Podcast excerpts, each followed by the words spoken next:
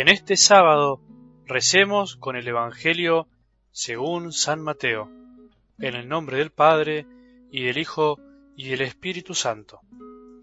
Al bajar del monte, los discípulos preguntaron a Jesús, ¿Por qué dicen los escribas que primero debe venir Elías? Él respondió, Sí, Elías debe venir a poner en orden todas las cosas, pero les aseguro que Elías ya ha venido, y no lo han reconocido, sino que hicieron con él lo que quisieron.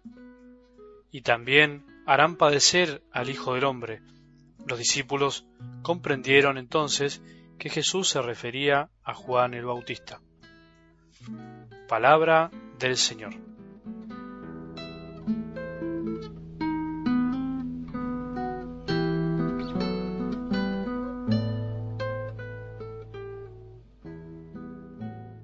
El que se queda quieto se lo lleva la corriente. Algún sabio de la vida espiritual decía que la vida espiritual, y me animo a agregar que en cualquier ámbito de la vida, es como remar a veces contracorriente. Eso quiere decir que cuando uno deja de remar, volvemos al lugar anterior o bien más atrás. La corriente, querramos o no, nos arrastra. Por eso, de una manera u de otra, no hay que dejar de remar. Y eso es la conversión. Eso quiere decir querer convertirse, querer cambiar, querer ser distinto sin dejar de ser el mismo. Luchar día a día por avanzar hacia un punto distinto con Jesús, sabiendo por supuesto que Él es el dueño de nuestro barquito, de nuestra pequeña canoa, fundamentalmente de la barca de la iglesia. Querer convertirse no quiere decir caer en una especie de voluntarismo en donde pensemos que todo depende de nuestro remar y remar. No es así. Pero tampoco en el pensar que tenemos tiempo para hacer la plancha, como se dice, y dejar que las olas nos pasen por encima. Son las dos cosas. Remar, hacer todo lo que esté a nuestro alcance para seguir adelante, sabiendo que en el fondo, en definitiva, todo depende de Jesús. Así lo decía San Ignacio de Loyola. Actúa como si todo dependiera de ti, sabiendo que en realidad todo depende de Dios. Bueno, terminemos esta segunda semana de Adviento con ese espíritu, sabiendo que no podemos dejar de remar en el mar de esta vida, que tenemos que seguir apostando al cambio, a que podemos ser mejores, a que podemos dar más, amar más, estudiar más, rezar más, ayudar más, escuchar más, estar más con los otros, descansar más, siempre podemos más, pero dejando todo en sus manos, y no creyéndonos artífices de nuestra propia vida, recordando que Él es el dueño de nuestra vida, de la historia, de que Él ya venció al mal y nosotros debemos colaborar con su obra. Repasemos un poco lo de esta semana, nos vendrá bien. Al comenzar el lunes, acordémonos, Jesús, decíamos, puede hacer nuevo lo que parece imposible. Jesús puede sacarnos de la parálisis del corazón endurecido, apagado, aburrido, pesimista, incrédulo, calculador.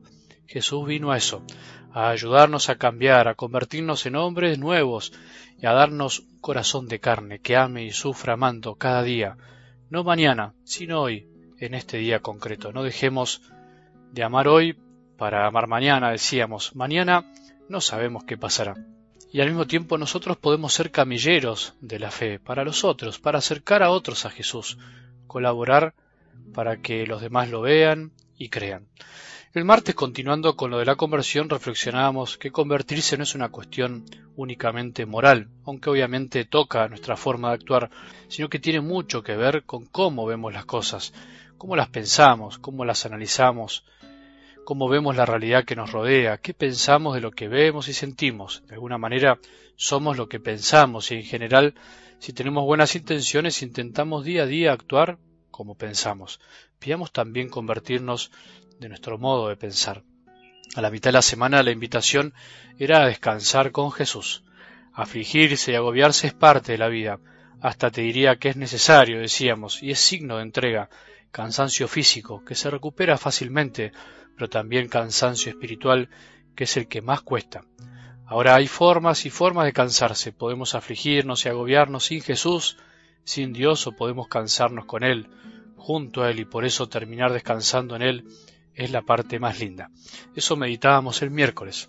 Acudamos a Él, es lo mejor que podemos hacer. Él siempre está. Nos está esperando con los brazos abiertos para que podamos descansar en su corazón.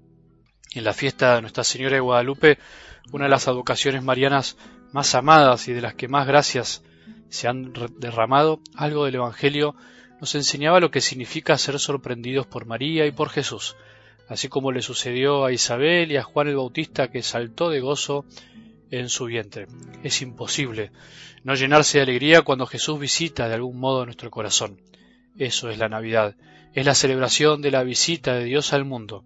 Que María de Guadalupe, decíamos, nos enseña a esperar y a dejarnos sorprender por su Hijo Jesús, que ese sea el regalo que esperemos en esta Navidad. Y ayer te proponía, nos proponíamos que hagamos el esfuerzo de entender la palabra de Dios en nuestra propia vida, también con algunas preguntas. ¿No será que nosotros también, con nuestras actitudes frente a las cosas de Dios y a la iglesia y al mundo, nos parecemos a esos muchachos, los que están sentados en la plaza y no se conforman ni con una cosa ni con la otra? ¿Qué pretendemos a veces? ¿Que Dios nos hable solo a través de las cosas que nosotros queremos o dejamos que nos hable como Él quiere? Dios puede hablar como se le antoja. Es Dios. Tenemos que dejar que Dios sea Dios y luchar por ser cada día más humildes y encontrar al Señor en cada cosa que hacemos, hasta en lo que parece imposible. Que tengamos un buen sábado y que la bendición de Dios, que es Padre misericordioso, Hijo y Espíritu Santo, descienda sobre nuestros corazones y permanezca para siempre.